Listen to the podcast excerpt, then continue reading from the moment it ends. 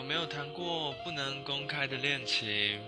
嗯，我自己的话是没有啦，但是我之前有听说，也不是听说，我之前有一个朋友，嗯，他跟他的堂妹在一起，那这个也很久了啦。对啊，这个是在学生时代吧。那我那时候就因为跟他很好，所以他就分享了这件事情跟我讲。对啊，那跟他堂妹最后有没有修成正果呢？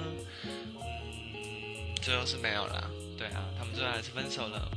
所以如果看到这个有没有谈过不能公开恋情，就会让我想到这段故事。就这样喽。